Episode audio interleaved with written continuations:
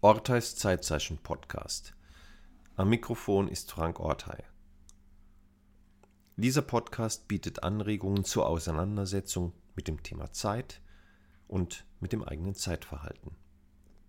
Dazu nehme ich Qualitäten in den Blick, die die Zeit annehmen kann oder die mit dem Thema Zeit in Verbindung stehen. Zeitzeichen eben, um die Vielfalt der Zeiten zu erkennen und zu nutzen. Die Beiträge stammen aus meinem Buch Zeitzeichen oder sind für den Orteis-Blog entstanden. Heute die Uhr. Die Zeit ist nicht die Uhr, klar, oder? Dennoch wird diese Verwechslung gerne genommen, zum Beispiel bei der umstrittenen jährlichen Zeitumstellung. Genau genommen stimmt das natürlich nicht, denn es ist die Uhr, die eine Stunde vor bzw. zurückgestellt wird. Eine gerne genommene Verwechslung heutzutage diejenige zwischen Zeit und Uhr. Deshalb werfe ich mal einen Blick auf die Uhr. Die Uhr ist wohl noch mehr als die Dampfmaschine der eigentliche Motor, die eigentliche Maschine der Industrialisierung. Der Kampf um die Zeit und damit auch um die Zeithoheit und Autonomie hatte begonnen, weil man mit ihr Macht ausüben und Ordnung herstellen konnte. Wer die Zeithoheit hatte, der hatte und die hat auch heute noch die Macht. First to Market. So heißt deshalb bis heute das Credo von Unternehmen und ihren schnellen Beraterinnen und Beratern. Das machten die jeweiligen Machthaber seit der Entwicklung der Räderuhren sichtbar deutlich. Die Uhren bekamen von Anfang an erhabene, machtvolle Plätze.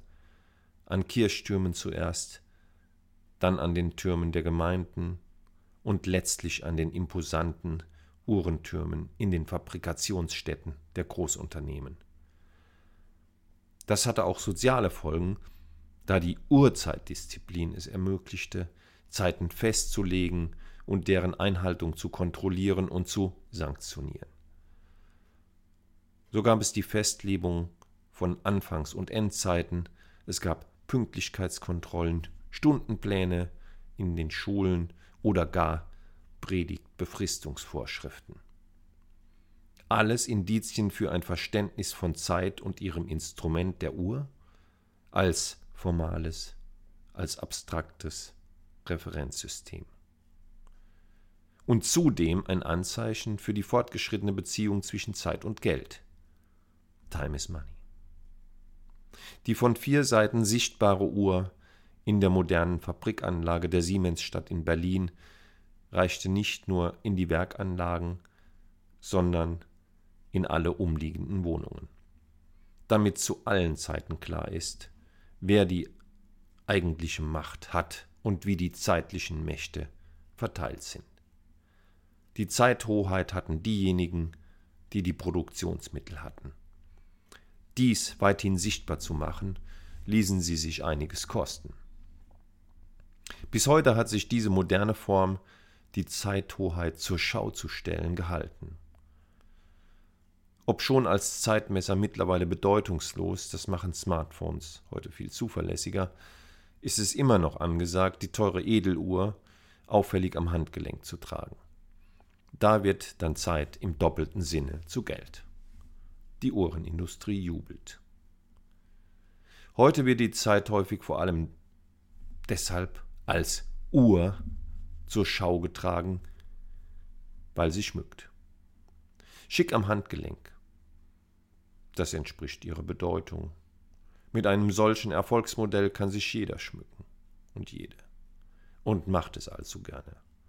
Obwohl oder weil es die schicke Armbanduhr heute für die eben skizzierten Funktionen gar nicht mehr braucht, es gibt einen starken Trend zu schönen Uhren, insbesondere zu klassischen Modellen oder zum Retro-Look, den uns die Postmoderne beschert hat.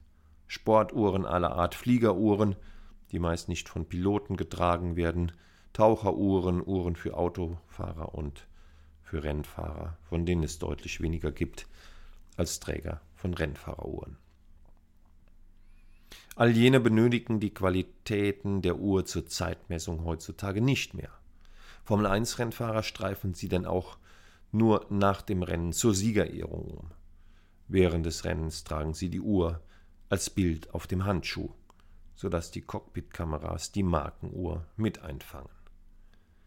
Uhren sind Instrumente, die das, was uns sonst einstweilen quält, uns in Hektik und Stress bringt, was uns begrenzt ist und über das wir keine Macht haben, in eine Ästhetik bringt, die uns die Zeit und die Zeitmessung als etwas Schönes, als etwas Erhabenes erleben lässt. Das kontrastiert die Alltagserfahrungen von Beschleunigung, Zeitverdichtung und Vergleichzeitigung. Vielleicht suggeriert die schöne Uhr am Handgelenk dem Träger auch, dass die Zeit ihm oder ihr zugänglich ist. Sie vielleicht sogar beherrscht wird, weil der Zeitmesser so schick und so schön teuer ist. Vielleicht ist die Uhr eine Insignie der Macht und ein Schmuckstück der Machthaber. Vielleicht. Uhr und Zeit, diese Beziehung ist eine menschliche Erfindung. Sich mit dieser so erfolgreichen Erfindung zu schmücken, das gefällt vielen. Es vermittelt die Zugänglichkeit dessen, was uns nicht zugänglich ist. Es gibt ihm Schönheit. Heute ist es eine ästhetische Beziehung, die die Uhr und die Zeit verpasst bekommen.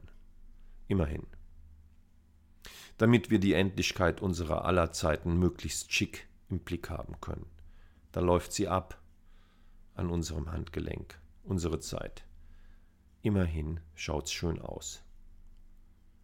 Gute Zeiten, ganz ohne Uhr.